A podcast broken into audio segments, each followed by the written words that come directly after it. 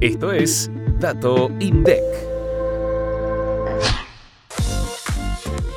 El sector energético exhibió durante el tercer trimestre de este año un crecimiento de 2,3% con respecto al mismo periodo de 2021. Este indicador mide la evolución de la generación de energía eléctrica, el gas entregado neto de centrales eléctricas y un conjunto de derivados del petróleo. Por su parte, la generación y cogeneración de energía eléctrica subió 18,2% en comparación con el igual periodo del año anterior, como consecuencia de un alza de 24,6% de energía destinada para el autoconsumo y una baja de 1,3% de la despachada al mercado eléctrico mayorista. Mientras tanto, el biodiesel y el bioetanol subió 25,8%, principalmente por el incremento en los despachos al mercado interno y en las exportaciones.